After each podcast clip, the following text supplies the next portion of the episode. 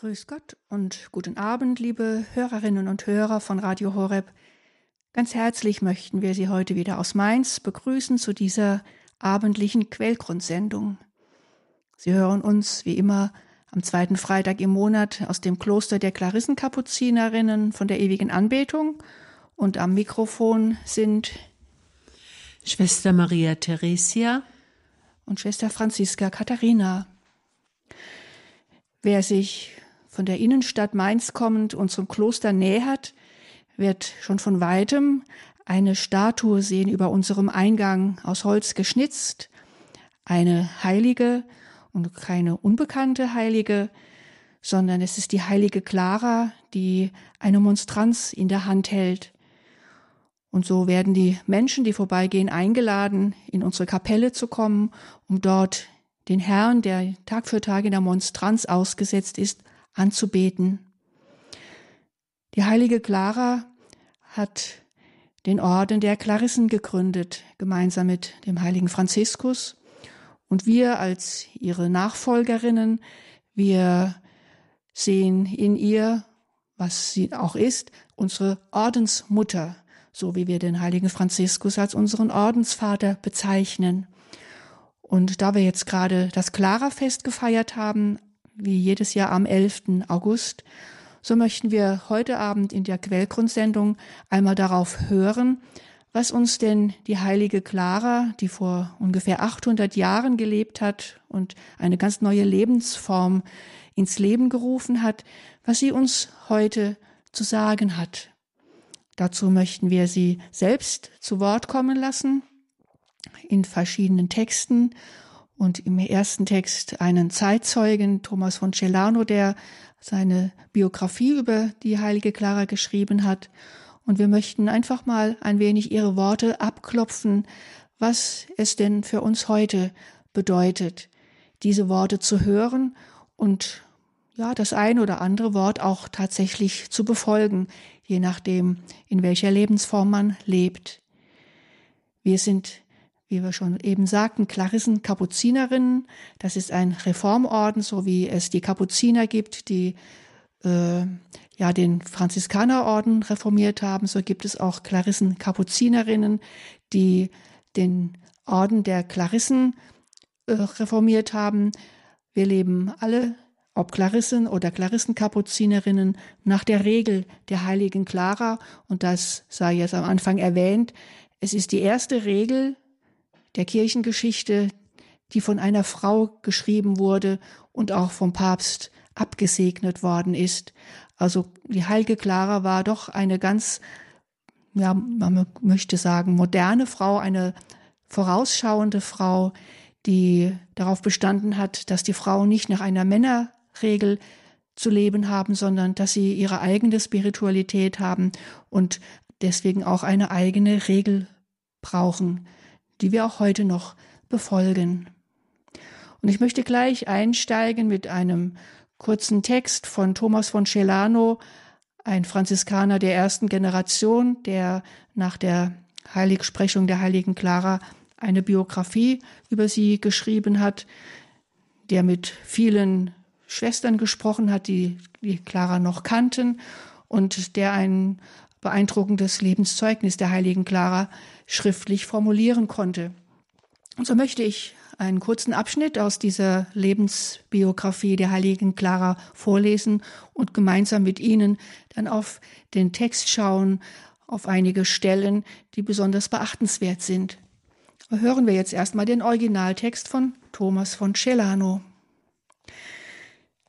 In der Nacht nach dem Palmsonntag 1211 oder 1212 verließ Clara Haus, Stadt und Verwandte und eilte zum Kirchlein der Gottesmutter Maria von Portiuncula.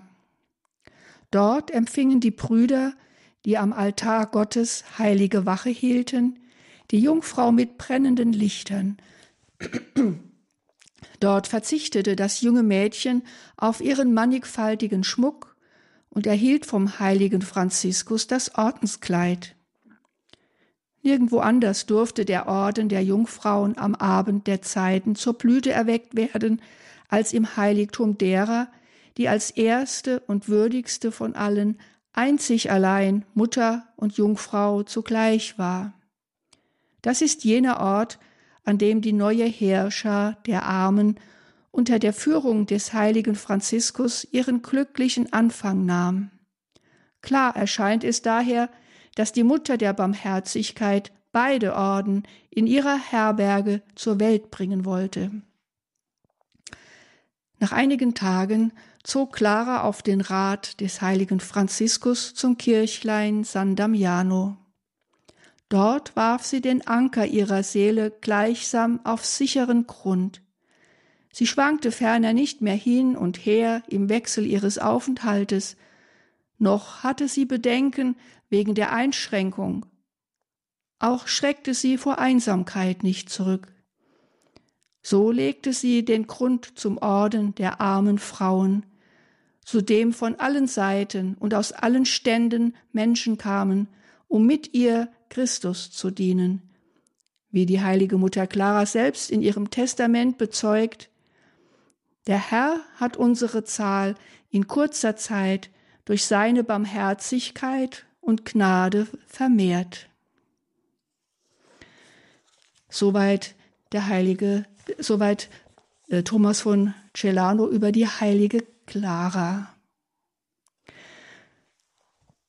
Es ist zu bedenken, dass Clara, als sie am Palmsonntag 1211 oder 1212 das Haus verließ, so wie Thomas von Scholano es hier beschreibt, dass sie zu diesem Zeitpunkt ungefähr 17 oder 18 Jahre alt war. Also keine gestandene Frau mit viel Lebenserfahrung, sondern ein junges Mädchen, das aber schon so fest entschlossen war, einen ganz anderen Weg zu wählen, als ihre Eltern und die ganze Verwandtschaft es für sie vorgesehen hatten. Frauen haben sich nicht ihren weiteren Weg als erwachsene Frau ausgesucht, sondern sie wurden von den Eltern, ja heute würde man sagen, verkuppelt, um eine gute Partie mit in die Familie hineinzubringen, um ja Reichtum, der vorhanden ist, zu vermehren. Clara ist eine Adlige. Die Familie war sehr reich und Clara hätte eine gute Partie machen können und damit den Reichtum der Familie stabilisieren können. Aber sie hat von diesem Franziskus gehört. Sie hat ihn auch selbst predigen gehört. Sie hat ihn dann auch selbst persönlich getroffen, heimlich natürlich, durften ihre Eltern nicht wissen, um über ihren weiteren Weg, letztendlich ihren Glaubensweg mit ihm zu beraten. Und es ist anzunehmen, so hat es die Forschung festgestellt, dass sie auch mit dem Bischof von Assisi gesprochen hat und er das Einverständnis gegeben hat für ihren Weg als Braut Christi. Und so flieht sie quasi in der Nacht von Palmsonntag von zu Hause, weil ihre Eltern, ihre Familie es niemals erlaubt hätten. Sie flieht mitten in der Nacht und wird, so wie es Gelano beschreibt, in der kleinen Kirche Portiuncula von den Brüdern empfangen, von Franziskus und seinen Brüdern, die dort Wache gehalten haben. Und es ist anzunehmen, dass sie mit ihren normalen Kleidern, die sehr kostbar waren, mit ihrem Schmuck, so wie sie nun mal gekleidet war als Adlige, dort in diesem Kirchlein, in diesem armseligen Kirchlein, inmitten der Brüder mit ihren braunen Kutten, doch sehr, ja, auffällig erschien, sehr als reiche junge Dame. Aber innerhalb von kurzer Zeit legte sie ihre Gewänder ab und nahm den rauen Habit der Franziskaner an.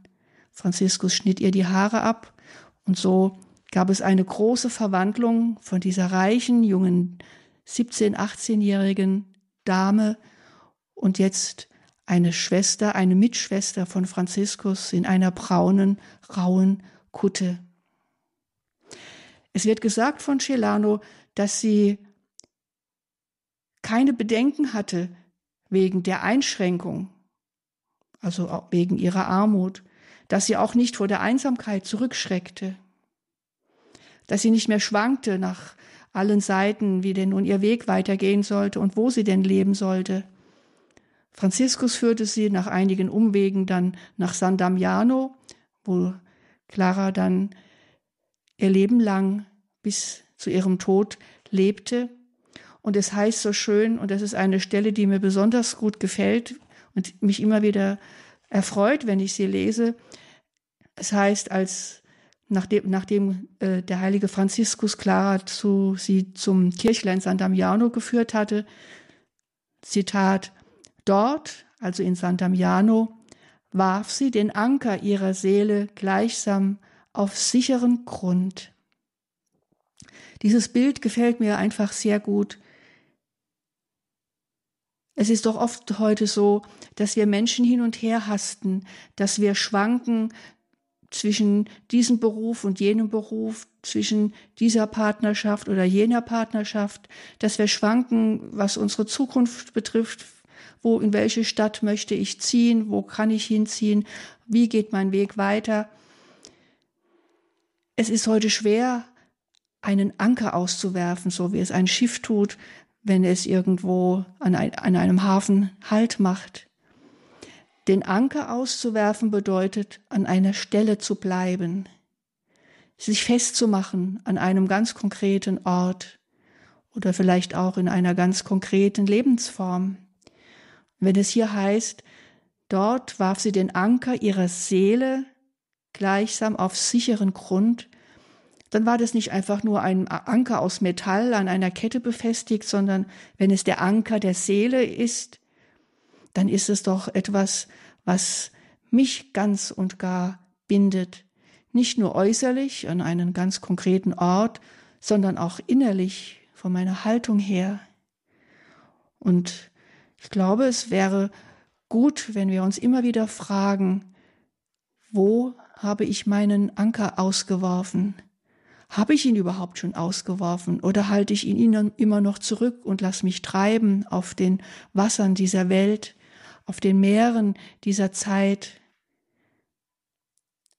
Wo möchte ich denn meinen Anker auswerfen? Wo möchte ich mich festmachen? Ja, an wem möchte ich mich festmachen? Hier in diesem Zitat heißt es ja, sie warf den Anker ihrer Seele gleichsam auf sicheren Grund. Und das liegt mit Sicherheit nicht an dem schönen, beeindruckenden Ort San Damiano, das gewiss auch, diesem Kirchlein mit dieser schönen Kreuzikone, vor der, vor der auch Franziskus schon intensiv und lange gebetet hatte. Wenn es hier heißt, sie warf den Anker ihrer Seele auf sicheren Grund, dann deshalb, weil sie sich an Christus festmachte. Denn er war ja der Grund, weshalb sie aus ihrem Leben ausbrach, aus ihrem Reichtum, aus ihrem Adelsstand, weil sie Christus nachfolgen wollte, so wie es auch Franziskus tat, in aller, in aller Armut, frei von allen Bindungen der Welt. Und wenn es ein sicherer Grund war, dort, wo sie ihren Anker ausgeworfen hat, dann deshalb, weil dieses Kirchlein ja der Wohnort von Christus war, weil sie dort mit ihm zusammen unter einem Dach lebte. Wenn ich mich an Christus festmache, egal in welcher Lebensform ich es tue, dann ist es immer ein sicherer Grund. Ich möchte es noch steigern und sagen, es ist der sicherste Grund, an dem wir uns festmachen können. Es kann immer wieder Veränderungen im Leben geben und das gehört zum Leben auch dazu. Auch wenn man innerhalb einer Klausur lebt, gibt es Veränderungen, äußerlich und innerlich. Aber wenn mein Anker fest ist in Christus, wenn ich mich in ihm fest gemacht habe, dann ist es der sicherste Grund. Dann kann äußerlich passieren, was will, da kann kommen, was da will. Ich stehe auf dem sichersten Grund, den es gibt. Und ein zweites möchte ich noch sagen zu dieser Textstelle. Es wird hier berichtet, nachdem sie ihren Anker auf sicheren Grund ausgeworfen hat, dass von allen Seiten und aus allen Ständen Menschen kamen, um mit ihr Christus zu dienen. Und dann kommt ein Zitat aus dem Testament unserer heiligen Mutter Clara. Da sagt sie, der Herr hat unsere Zahl in kurzer Zeit durch seine Barmherzigkeit und Gnade vermehrt. Das ist mir insofern wichtig, weil es deutlich macht, dass nicht wir es sind, die die Berufung machen, dass es auch nicht Clara war, die ihre Berufung gemacht hat.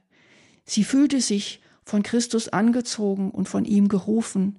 Sie fühlte sich von ihm herausgerufen aus ihrem Adelsstand und hineingerufen in eine Lebensform ganz an seiner Seite, in seinem Haus. Wir können keine Berufungen machen, wir können nur darauf hören und ihr folgen, wenn wir sie hören. Und Clara sagt ja, innerhalb kurzer Zeit hat der Herr die Zahl vermehrt durch seine Barmherzigkeit und Gnade. Und so müssen alle Berufenen, egal wohin, wohin sie berufen sind, sich dessen bewusst sein, dass es seine Barmherzigkeit und seine Gnade ist, die uns ruft, dass wir nicht geknechtet werden sollen in irgendeine Lebensform hinein, die uns unglücklich macht oder die uns fesselt und die uns unfrei macht, sondern seine Barmherzigkeit und seine Gnade kann nicht an nichts anderes als uns die Freiheit schenken in dieser Berufung. Die Freiheit, ihm zu folgen und unser Leben auf ihn auszurichten und von ihm führen zu lassen. Das ist die wahre Freiheit. Und Clara und Franziskus zeigen uns, dass je, wenn, je ärmer wir sind, wir umso freier sind, weil wir dann umso freier sind für ihn, weil uns nichts bindet an diese Welt, was uns dann den eigentlichen Grund vergessen lässt, auf dem wir stehen. Je ärmer wir sind, umso leerer sind unsere Hände, umso mehr kann er sie füllen mit seiner Barmherzigkeit und mit seiner Gnade. Insofern sagt uns Clara auch heute noch, dass wir unseren Anker unserer Seele auswerfen sollen auf einen festen und sicheren Grund. Und der feste und sicherste Grund ist Jesus selbst. Nun hören wir ein wenig Musik, dann werden wir uns weiter mit der heiligen Clara beschäftigen.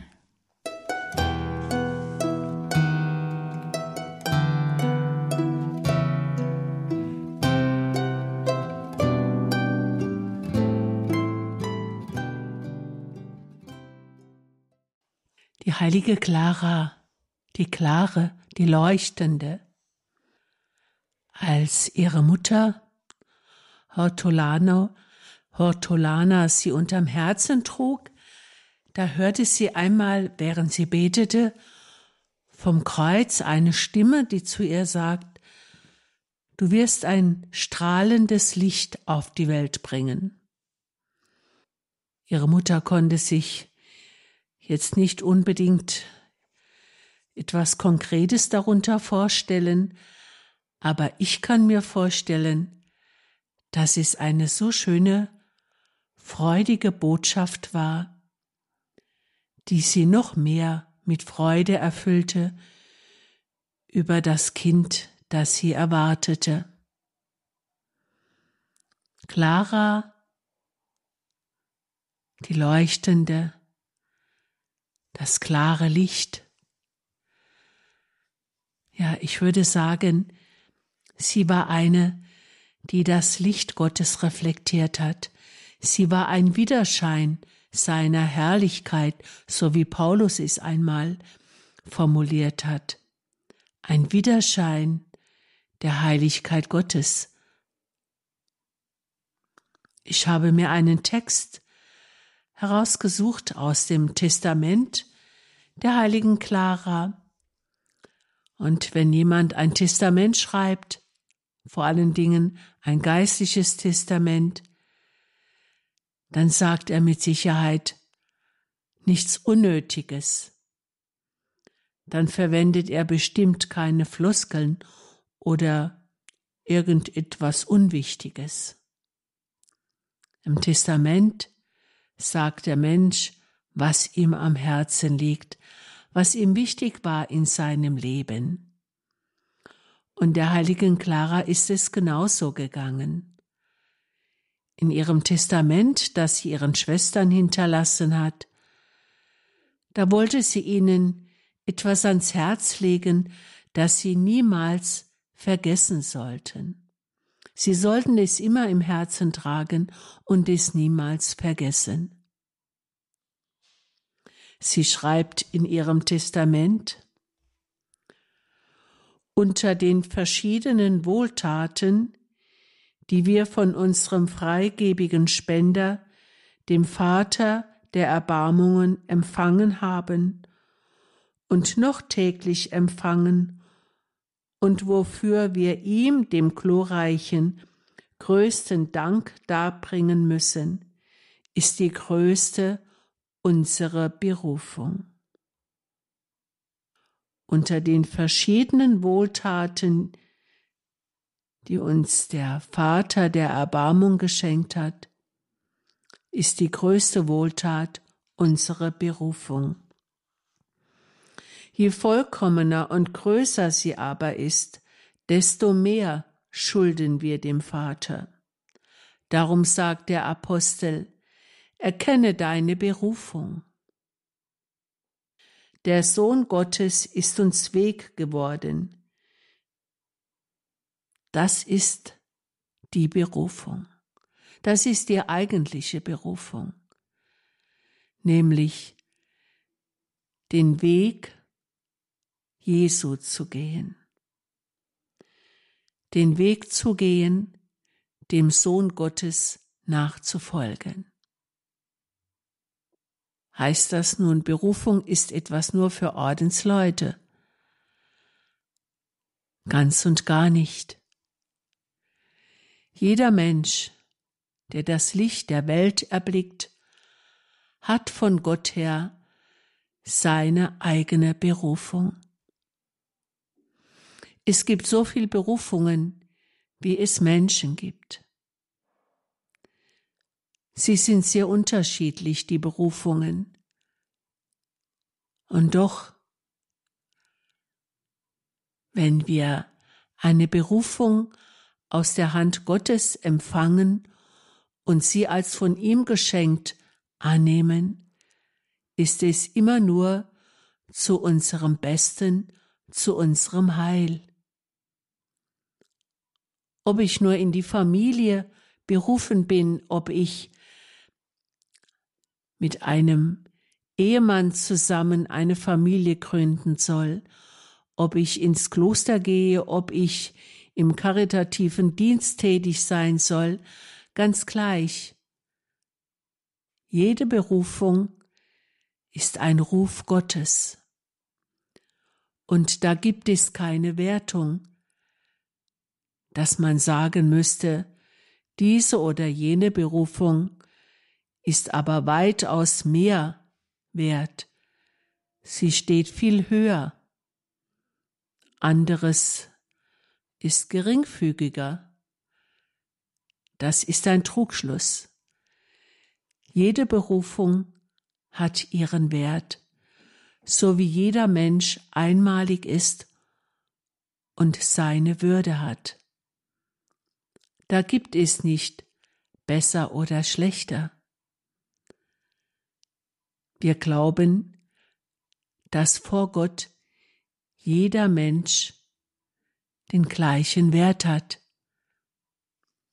Wir sprechen ja gerne von einer Lieblingstochter eine oder von einem Lieblingssohn, aber bei Gott, da ist jeder Mensch der Liebste.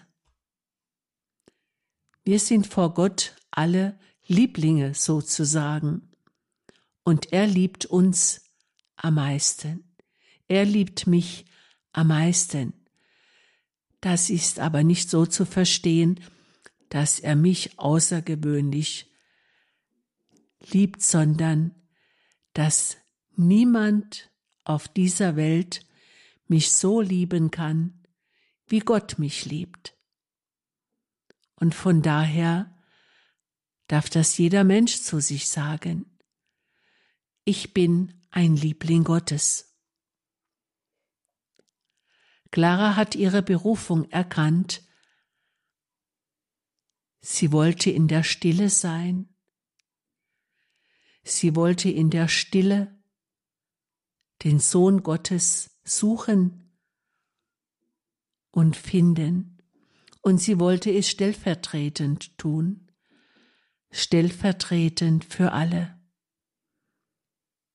Zu ihrer Zeit haben sich viele junge Frauen gefunden, die entflammt waren vom Beispiel der heiligen Clara. Sie wollten ihr nachtun, ohne zu wissen, was das wirklich heißt.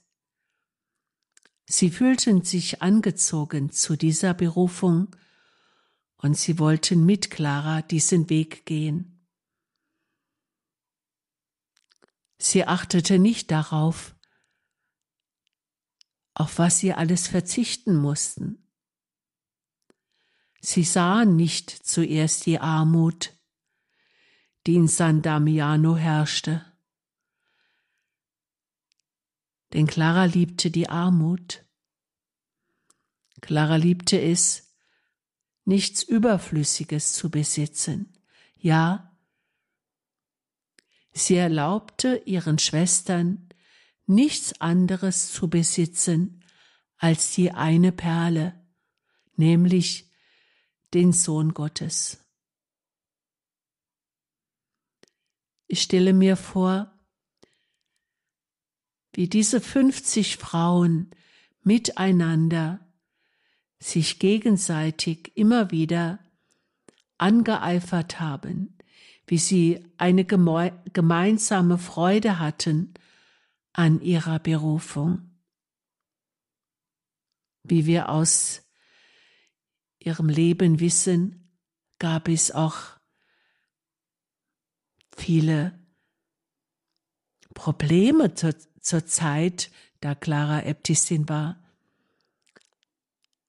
Aber in ihrer Lebensbeschreibung heißt es einmal, wenn Clara merkte, dass eine Schwester traurig war, dann hat sie heimlich nach ihr gesucht, hat sie auf die Seite genommen und hat sich um sie gekümmert. Ja, es heißt, sie sprach ihr so tröstliche Worte, dass diejenige, die zu leiden hatte, doch sehr bald wieder frohen Herzens ihre Berufung leben konnte. Eine Berufung, so scheint mir, ist eben nicht immer himmelhoch jauchzend, ganz und gar nicht. Denn wo bliebe da die Kreuzesnachfolge? Teilhabe an der Nachfolge des gekreuzigten Herrn ist nichts, worin man sich gefällt. Kreuzesnachfolge ist eben dieses Mitleiden mit dem gekreuzigten Herrn. Und wenn der Sohn Gottes unsere Berufung ist, dann ist es also auch der Kreuzweg. Der Sohn Gottes ist uns zum Weg geworden. Und das bedeutet, wir gehen seinen Weg mit. Wir gehen seinen Weg mit bis hin nach Calvaria, nach Golgotha, bis hin zum Kreuz. Das ist, was unsere Berufung ausmacht. Bei Christus sein, bei ihm bleiben. Die heilige Clara sagt einmal in ihrem Segen für ihre Schwestern, der Herr sei immer mit euch, und ich verlange, dass ihr immer bei ihm bleibt. Ich verlange, dass ihr immer bei eurem Bräutigam bleibt, bei dem, der euch schwer geworden ist, bei dem, der euch berufen hat. Wir können dies anwenden auf alle Berufungen, ganz gleich, wo wir stehen. Liebe Hörerinnen und Hörer, auch Sie haben Ihre Berufung. Und auch Ihnen sagt die heilige Clara, bleibe beim Herrn, so wie er bei dir bleibt. Und das möchte ich aus diesem Text mitnehmen, dass der Sohn Gottes mein Weg ist und dass ich bei ihm bleibe, um mit ihm diesen Weg zu gehen. Nach einer kleinen Musikpause hören wir weiter aus den Briefen der heiligen Clara.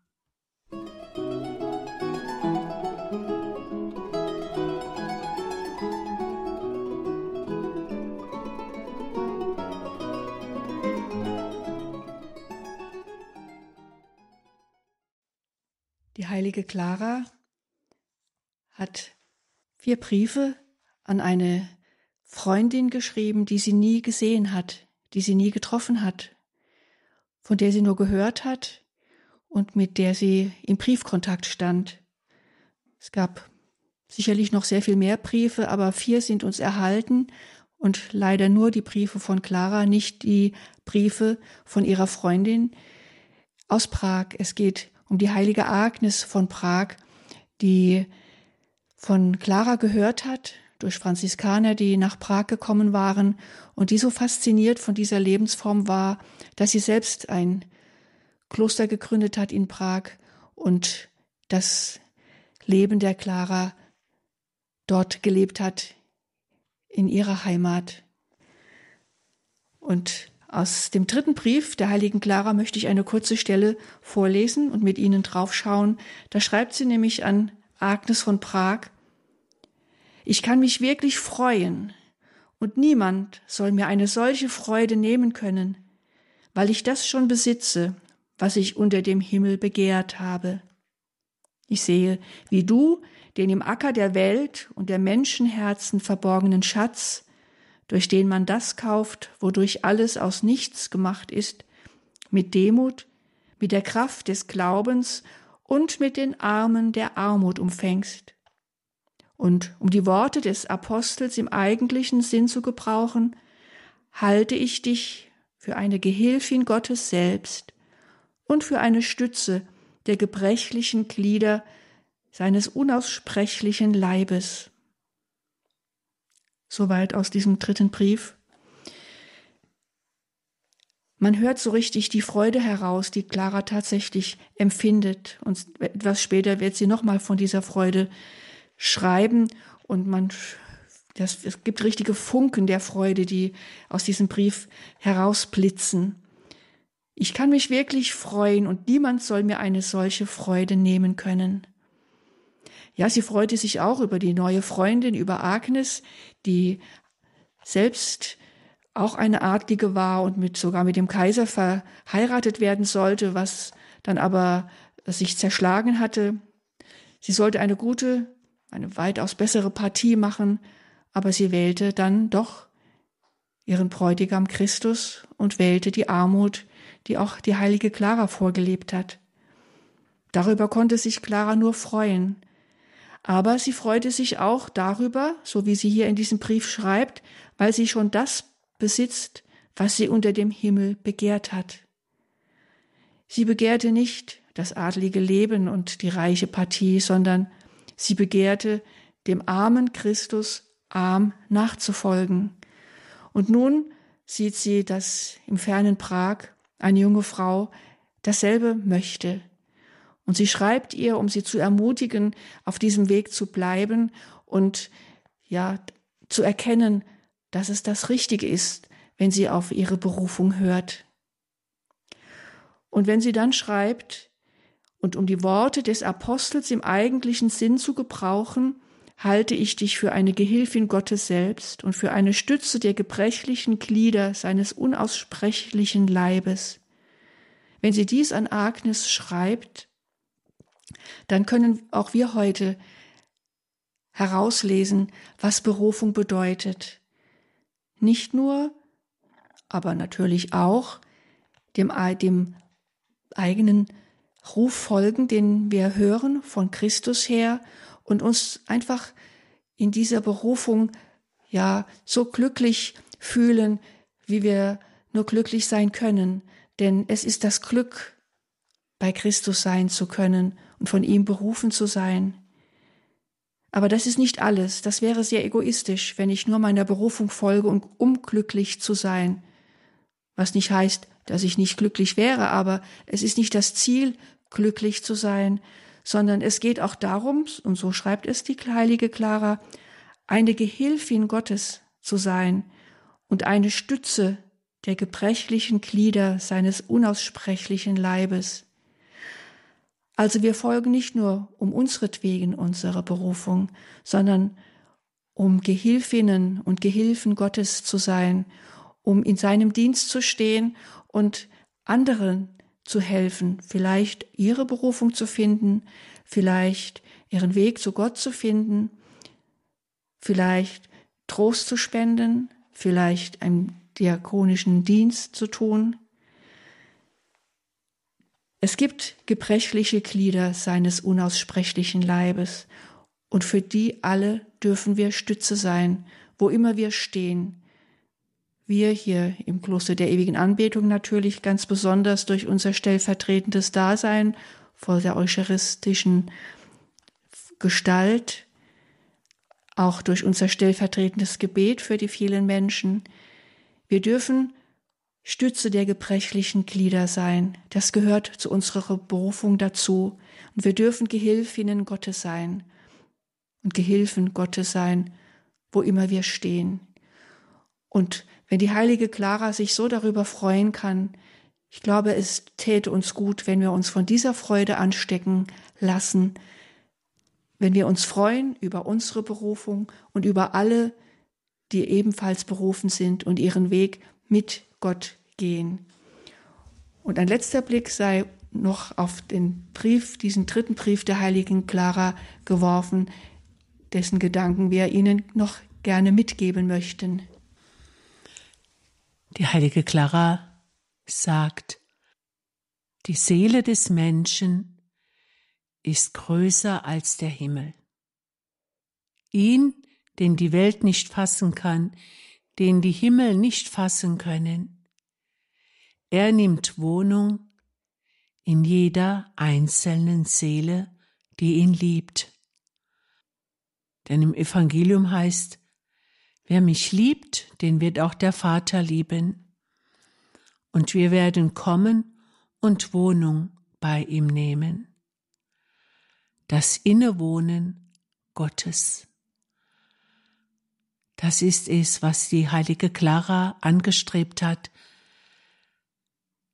Das ist etwas, was ihre Seele ersehnt hat, beim Herrn zu sein und sie war überzeugt, dass die Seele größer ist als der Himmel, weil in ihrer Seele die heiligste Dreifaltigkeit Wohnung genommen hat. So hat sie meditiert, so hat sie betrachtet und immer wieder gebetet, den Herrn in der eigenen Seele wahrnehmen, um ein Wort von einer Karmelitin, von Teresa von Avila, an den Schluss zu stellen. Es hätte auch genauso gut die heilige Clara sagen können. Wenn ich gewusst hätte, welch großer König in meiner Seele wohnt, ich hätte ihn nicht so oft allein gelassen, ja, ich wäre wenigstens manchmal bei ihm geblieben. Und die heilige Clara, sie ist diejenige, die beim Herrn geblieben ist, ein ganzes Leben lang. Und diesen Wunsch hat sie ihren Schwestern immer wieder ans Herz gelegt. Ich wünsche, dass der Herr bei euch sei und ich verlange von euch, dass ihr immer mit ihm seid. Liebe Hörerinnen und Hörer, diesen Satz möchten wir an, die, an den Schluss unserer Quellgrundsendung stellen. Der Herr ist mit uns und gebe Gott, dass wir immer mit ihm sind und bei ihm bleiben. Mit diesen Gedanken von der heiligen Clara möchten wir uns bei Ihnen verabschieden. Am Mikrofon waren heute Abend wieder Schwester Franziska Katharina und Schwester Maria Theresia.